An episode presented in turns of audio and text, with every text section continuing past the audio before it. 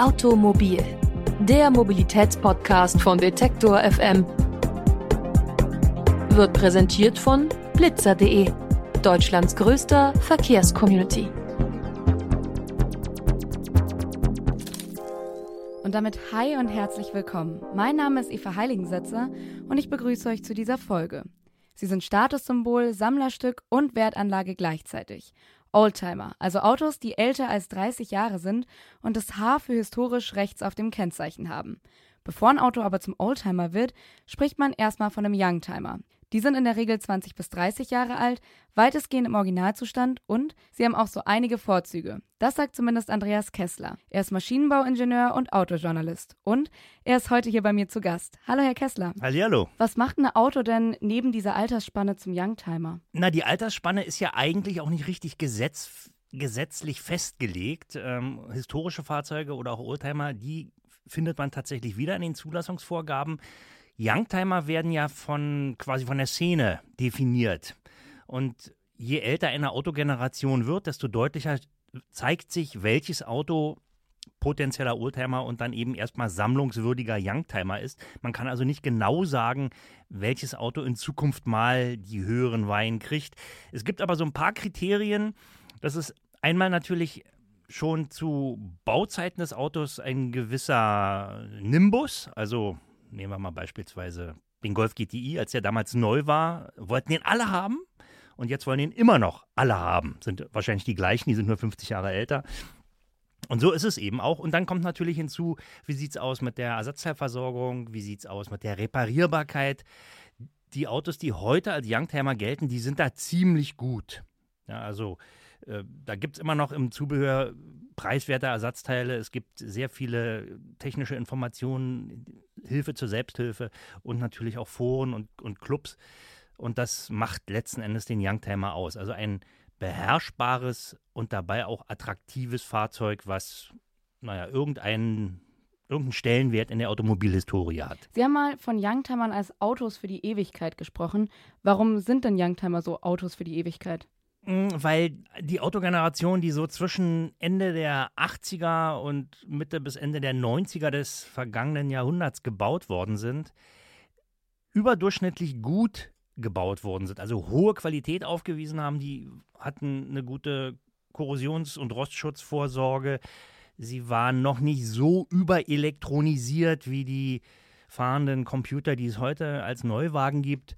Und mit ein bisschen Einsatz und vor allen Dingen auch sorgfältiger und regelmäßiger Pflege kann man solche Autos über sehr, sehr lange Zeit fahren. Die haben natürlich dann schlechtere Abgaswerte, die können nicht ganz so viel alleine wie die mit Fahrerassistenzsystemen vollgestopften aktuellen Autos. Dafür kann man sie also nachhaltig, aber über lange Zeit nutzen und das ist ja auch ein Punkt. Kann theoretisch jedes Auto ein Youngtimer werden? Theoretisch ja, ähm, praktisch dann aber nicht, weil Autos ja nicht nur technisch altern und dann Ersatzteile brauchen, sondern auch politisch altern. Also es werden zum Beispiel dann bestimmte Autogenerationen vom Verkehr ausgeschlossen, weil sie zu schlechte Abgaswerte haben. Und wenn man dann eben nicht nachrüsten kann, beziehungsweise die eben noch nicht alt genug sind, um demnächst Oldtimer zu werden und dann mit einem H-Kennzeichen viele Sonderbedingungen ähm, erhalten, dann werden die nicht mehr Youngtimer genannt. Gibt es auch beim, Sie haben gerade schon die finanziellen Erleichterungen angesprochen von Oldtimern, gibt es was Vergleichbares auch bei den Youngtimern? Ähm, die Oldtimer haben ja den Vorteil, dass sie eine pauschale Kfz-Steuer bezahlen, knapp 192 Euro pro Jahr, wenn sie als Oldtimer anerkannt sind. Und sie können äh, dann natürlich, weil sie als Oldtimer nach Meinung der Versicherungswirtschaft seltener gefahren werden, auch günstigere Versicherungsprämien ähm, in Anspruch nehmen.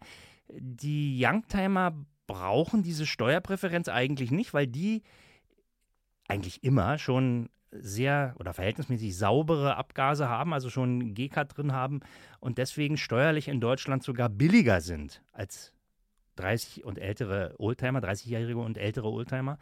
Und die Versicherer, also nicht alle, aber es gibt ein paar, die auch schon Youngtimer-Tarife anbieten, also Liebhaber-Autotarife, das kommt dann ein bisschen aufs Verhandeln und auf die einzelne Gesellschaft an. Aber ich habe auch schon Autos, die waren erst 25 Jahre alt und haben trotzdem fast schon Oldtimer-Tarife als ähm, Prämie bezahlt. Wir haben ja schon über ein paar Vorteile von Youngtimern gesprochen. Äh, Komfort, tolle Qualität, erschwingliche Preise und eben auch die Chance, später einen Oldtimer zu haben. Haben Youngtimer auch Nachteile? Na, das kommt auf den Betrachtungsstandpunkt an. Ähm, heute, aktuelle Autos sind sehr weitgehend auf Komfort getrimmt. Die sind also ganz leise. Sie haben Fahrerassistenzsysteme, die den Fahrer auf Langstrecken entlasten. Ähm, sie sind natürlich sehr sauber, was die Abgasqualität betrifft. Sie verbrauchen wenig. Ähm, und das können Youngtimern so noch nicht. Man muss sie selber fahren, von, wovon aber viele Leute sagen, na, das ist es doch, was ich machen will. Ich will ja ein bisschen Spaß haben beim Auto. Ich will, ich will ja nicht nur Mitfahrer sein, sondern ich will ja auch selber erfahren, was passiert. Was passiert eigentlich, wenn es glatt ist auf der Straße und meine Räder drehen durch, wenn ich versuche, aus der Parklücke zu kommen. Da muss man eben fahren können und bei modernen Autos und auch bei zukünftigen Autos, wenn das autonome Fahren wirklich dann mal auf die Straße kommt, dann fährt man nur noch mit. Und das will nicht jeder. Mal angenommen, ich habe ein Auto, das in ein paar Jahren zum Youngtimer wird. Was muss ich denn beim Umgang mit diesem Auto beachten? Ein Auto, was in ein paar Jahren erst zum Youngtimer wird, ist dann also meinetwegen 15 Jahre alt und die nennt die Szene ja Wait-Timer. Ja, also das sind Autos, die warten auf die höheren Weinen der historischen Automobilwelt. Und da kommt es eigentlich nur darauf an, also nicht jedes Auto wird Young oder Oldtimer, das kann man jetzt schon sagen. Ähm, wenn man heute ein Auto haben, hat, von dem man sagt, mit dem werde ich alt, mit dem Auto werde ich äh, wahrscheinlich dann auch noch meine Kinder zur Taufe fahren, ähm, dann muss es genau die gleichen Kriterien erfüllen, die eigentlich auch ein Youngtimer erfüllt. Es muss wart- und reparierbar sein, sprich die Ersatzteilversorgung muss wirklich top sein. Also jetzt zum Beispiel, es gibt Autos, die sind noch keine Youngtimer. Also mir fällt da ein, äh, die letzten Modelle der Marke Saab zum Beispiel, die allerfeinste Youngtimer sein könnten und auch Waytimer sind. Aber da sieht es mit den Ersatzteilen und der Wartbarkeit wirklich im Augenblick schlecht aus. Also es gibt noch zwei oder drei Spezialisten in Deutschland und wer in deren Nähe nicht wohnt, der wird da Schwierigkeiten haben. Also man muss immer darauf achten, wie gut und wie leicht und vor allen Dingen wie teuer kostet äh, oder wie teuer ist es für mich, das Auto eben jetzt noch über fünf oder zehn Jahre zu erhalten, um Young oder Oldtimer zu werden. Wenn man sich keinen selbst hochziehen will, was würden Sie denn sagen, lohnt sich heute noch einen Youngtimer zu kaufen? Auf jeden Fall. Denn es gibt ja viele Leute, die sagen, ich fahre eigentlich gar nicht mehr so viel Auto und ähm, brauche das eben nur für die besonderen Momente im Leben, weiß ich nicht, wenn man zu Weihnachten zu Oma fährt oder äh, am Wochenende mal mit der ganzen Familie äh, ins Grüne.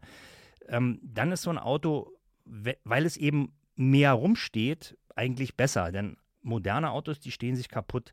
Letzten Endes stehen sich alle Autos kaputt, aber ältere, weniger, technisch weniger komplexe, die sind dann wieder besser zu handeln. Also es bleibt letzten Endes dann eine Liebhaberei. Also auch Young und Oldtimer sind eine Liebhaberei, aber warum soll man nicht eine Liebhaberei haben und ansonsten Fahrrad fahren oder zu Fuß gehen. Gibt es Dinge, auf die man achten muss, wenn man sich einen Youngtimer kauft? Der bessere ist immer der bessere Kauf. Also ein möglichst gut erhaltenes Auto kaufen, was vielleicht dann ein bisschen teurer ist, aber wenn man sich so einen Bausatz kauft, wo noch dieses oder jenes repariert werden muss oder wo der Unterboden schon in Fetzen hängt oder der TÜV seit Monaten abgelaufen ist, das wird unter Umständen gerade für Anfänger ein Fass ohne Boden. Die können nicht beurteilen, was da auf sie zukommt.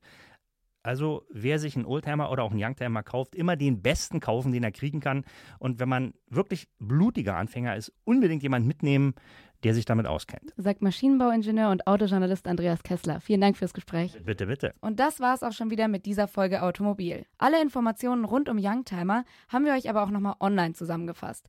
Die findet ihr auf unserer Website detektor.fm. Da gibt es dann übrigens auch alle anderen Folgen Automobil. Die nächste Folge, die kommt dann am nächsten Montag. Bis dahin wünsche ich euch eine schöne Woche, macht's gut und ciao. Automobil, der Mobilitätspodcast von Detektor FM, wird präsentiert von blitzer.de, Deutschlands größter Verkehrscommunity.